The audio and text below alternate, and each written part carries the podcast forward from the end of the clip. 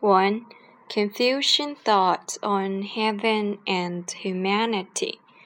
Confucius, knowing China as Kongzi, given name Qiu, and alias Zhongni, was a native of Zhouyi, present-day Qufu in Shandong province of the state of Lu during the Spring and Autumn period. A great thinker, educator and founder of the Confucianism. Confucius is an ancient sage to the Chinese people. His words and life story were recorded by his disciples and their students in the Analects. 论语 An enduring classic of Chinese culture, the Analects has influenced all thinkers writers and uh, politicians in the over 2,000 year long history of China after Confucius. No scholar could truly understand this long standing culture and any word of the ancient Chinese without this book. Much of the Confucian thought on heaven people represent universal human values. This is perhaps why Confucian thought in the 21st century still retains the interest of not only the Chinese people but also people in other parts of the world. Confucians on heaven, the source of everything. In the Shang and Zhou dynasties, the prevalent concept of heaven was that of a personified God, which influenced Confucius. Generally, however, Confucius regarded heaven as nature. He said, Heaven doesn't speak in words, it speaks through the rotation of the four seasons in the growth of all living things. Obviously, heaven equaled nature in the eyes of Confucius. Moreover, nature was not a lifeless mechanism separate from humans. Instead, it was the great world of life in the process of creation of life. Human life was a part and parcel of nature as a whole.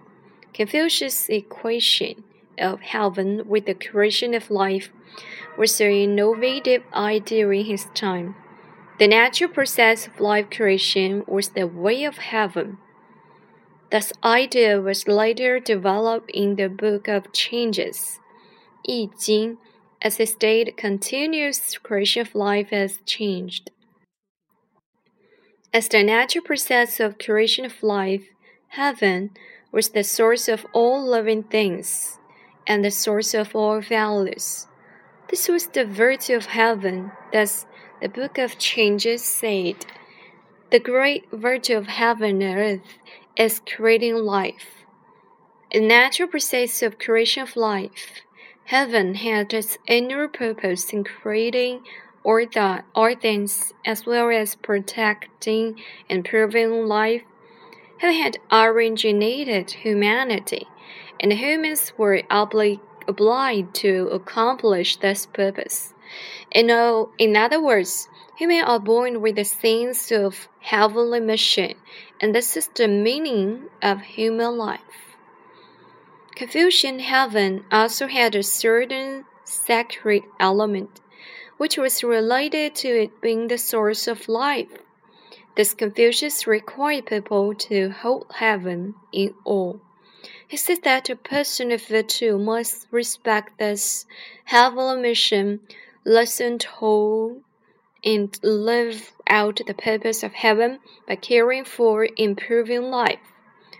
Under the influence of Confucius, the ancient Chinese developed a sense of awe and a belief of heaven, and that to them, heaven was the highest sacred being, with its profound mysterious never to be fully understood by mortals it was not a supernatural personified deity, but was the word of ever generating life.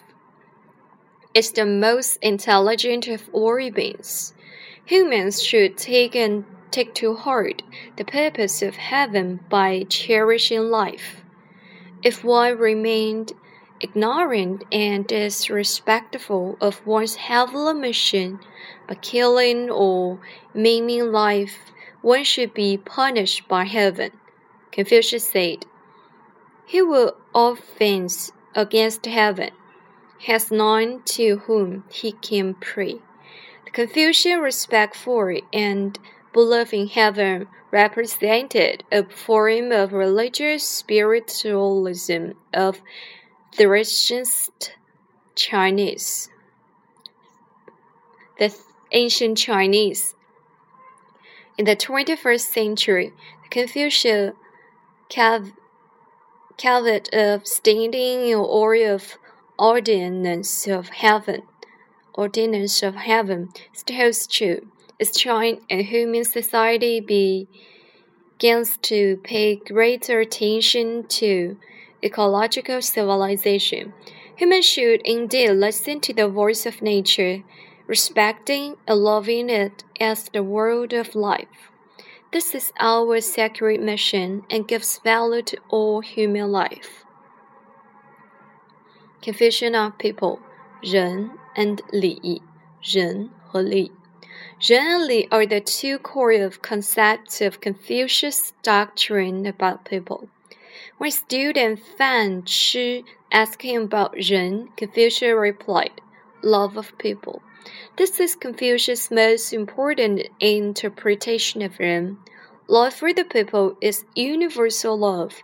Confucius further emphasized that this kind of love should begin with the love of one's parents. He believed no one could love people in general if they did not even love their own parents. Confucius regarded filial piety and fraternal duty as the things of Ren, the doctrine of the Mean, Zhongyong, quotes Confucius as saying, The greatest love for people is the love of one's parents.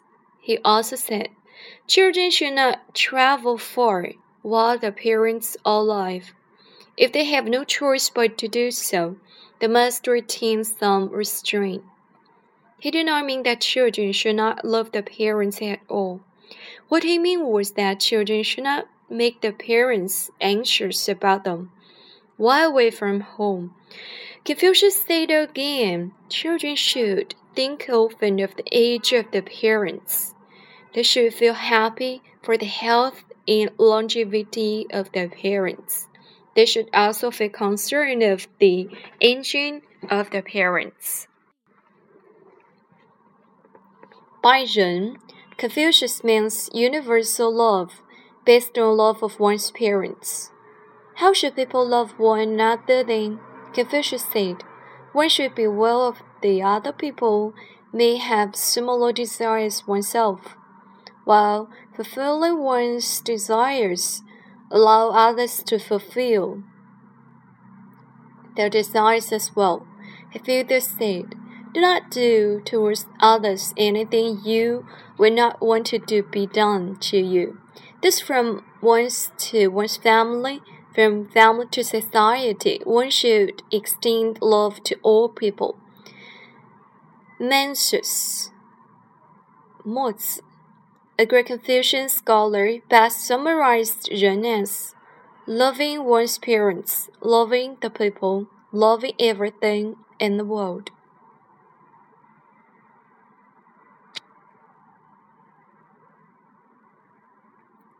Today, Confucian doctrine of do not do towards others anything you do not want to do to still holds true for humankind. Li refers to rituals, traditions, and norms in society in social life.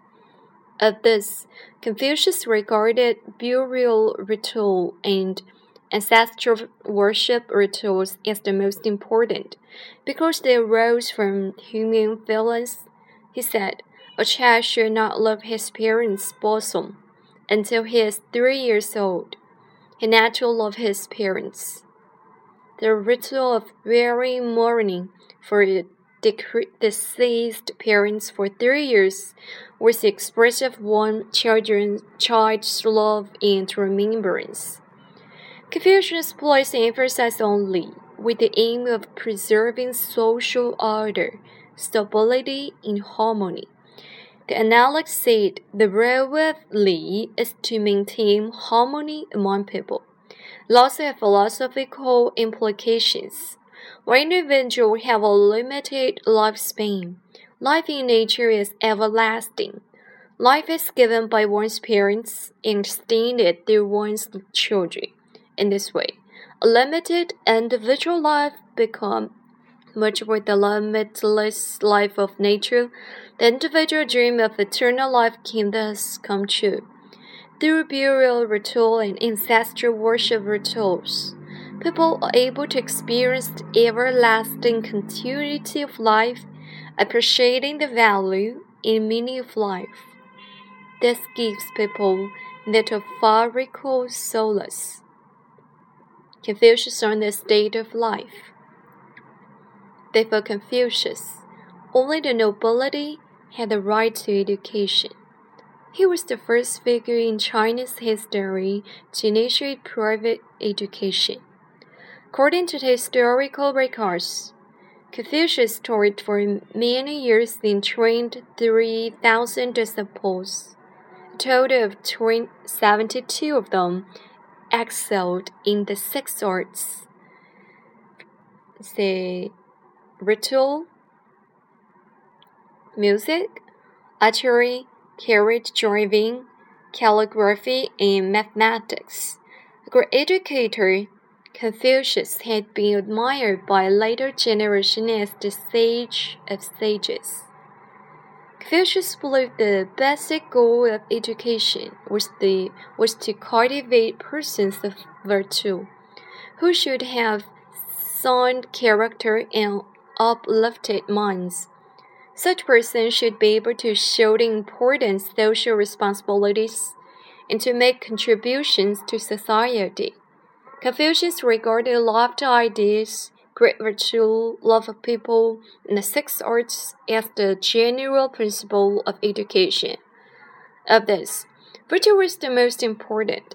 His students were involved in a variety of professions including politics, trade, education, diplomacy, ritual ceremony, and classification books. Whatever they did, they all wanted to improve the learn learning of the humanities and to enhance their virtue. Confucius emphasized aesthetic education. He said, Studying book of the songs 诗经 inspires the spirit and helps one appreciate beauty. Studying the book of the rites, Li, enables one to behave properly as a person of enlightenment. Studying music lifts the spirit and helps one to enjoy life. Also said, simply knowing the highest standard for tool is not as good as setting it as one's goal. Sitting is as one's goal is not as good as enjoying the practice of it. On one occasion, Confucius asked several of his disciples to talk about their aspiration. Zilu and uh, Ran Yu wanted the opportunity to administer a state Gong Sun Chi wanted to become a master of rituals. Zeng Dian said, My aspiration is different from theirs. This is acceptable, said Confucius. We're only talking about our own aspirations. Zeng Dian then said, My dream is to wear spring robes in late spring and to swim in the Yi river with five or six adults or six or seven children. We should enjoy the breeze when people pray for rain. Then we should go home, sing all the way. Confucius signed uh, assured the experience, aspiration, aspiration. The different aspirations of four students reflect their different outlooks on life. Confucius' agreement with Zeng Dian indicates that while he stressed individual contribution to society, he regarded the high state of life as harmony among people and harmony between people in nature.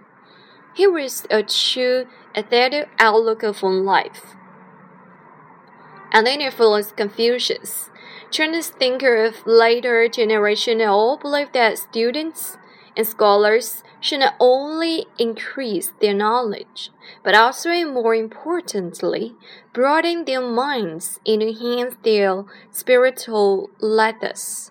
In other words, they should continually seek the greater meaning and value of life. Many modern scholars think the theory and the perspective on life is the most valuable feature of Chinese philosophy. philosophy. It all began with Confucius.